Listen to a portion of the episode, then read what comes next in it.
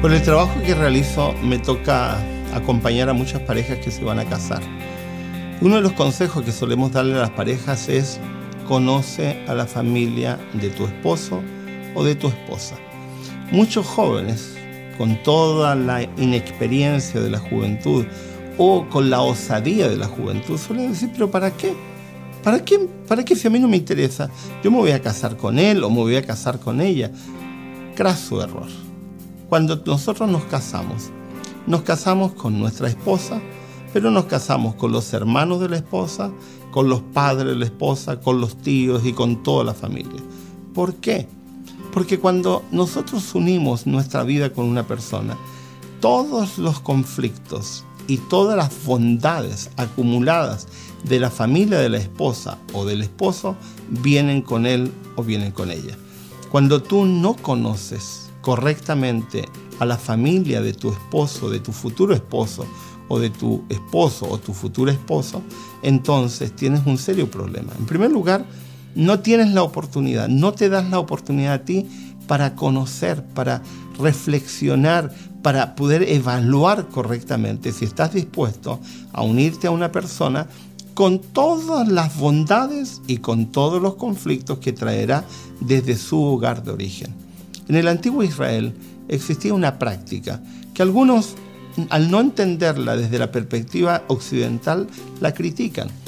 Cuando alguien se iba a casar, había un año entre el momento en que se desposaban o se comprometían hasta que se casaban de verdad.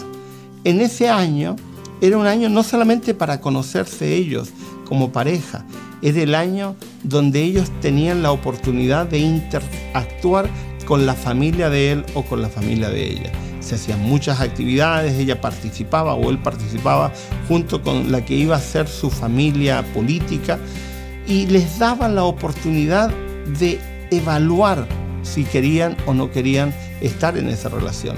Si en ningún momento de ese año querían romper la relación, podían hacerlo, después de haberse dado la oportunidad de conocer. Yo conozco muchas parejas que una vez casados recién se dan cuenta con la familia con la cual se han casado. Y algunos no están contentos con recibir todos los conflictos y las bondades, porque no existen oscuridades solamente en las relaciones de pareja, también existen claridades. Hay claros oscuros en toda relación de pareja. Tienes que darte la oportunidad. En algunos países incluso existen algunas leyes, por ejemplo, que obligan a que el contrayente antes de contraer matrimonio tenga que haberse hecho exámenes médicos para determinar si es que no hay algún tipo de herencia genética y luego evaluar si está dispuesto a casarse con una persona con algún tipo de, historia médica que podría ser complicada para su, para su generación. En ese sentido, parece que son más sabios que algunos que simplemente se dejan llevar porque me siento atraído, porque... Y y es importante la atracción, pero la atracción tiene que también ser acompañada con la comprensión, con la reflexión, con el análisis. Muchos problemas se ahorrarían algunos jóvenes que se van a casar si examinaran con cuidado el tipo de familia de la cual viene su esposo o su esposa. No necesariamente tienen que ser malas familias o familias tóxicas, que es la expresión que se utiliza. Pueden ser perfectamente familias que tengan conflictos que tú como persona no estás dispuesto a sobrellevar. Y tienes todo el derecho de decir, bueno, yo no quisiera estar en un vínculo con ese tipo de conflictos, pero si no conoces, ¿cómo vas a entender?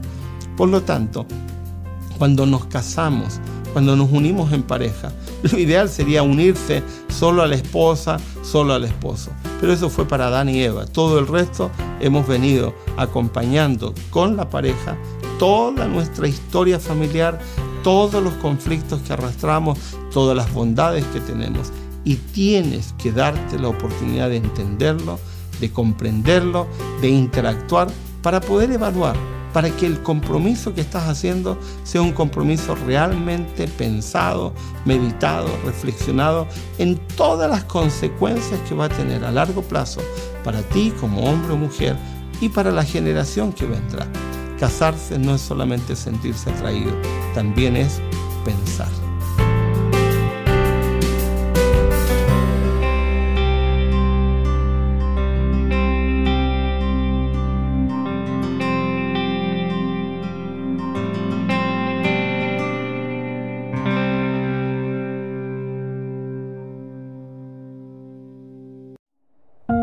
Producido por hopmedia.es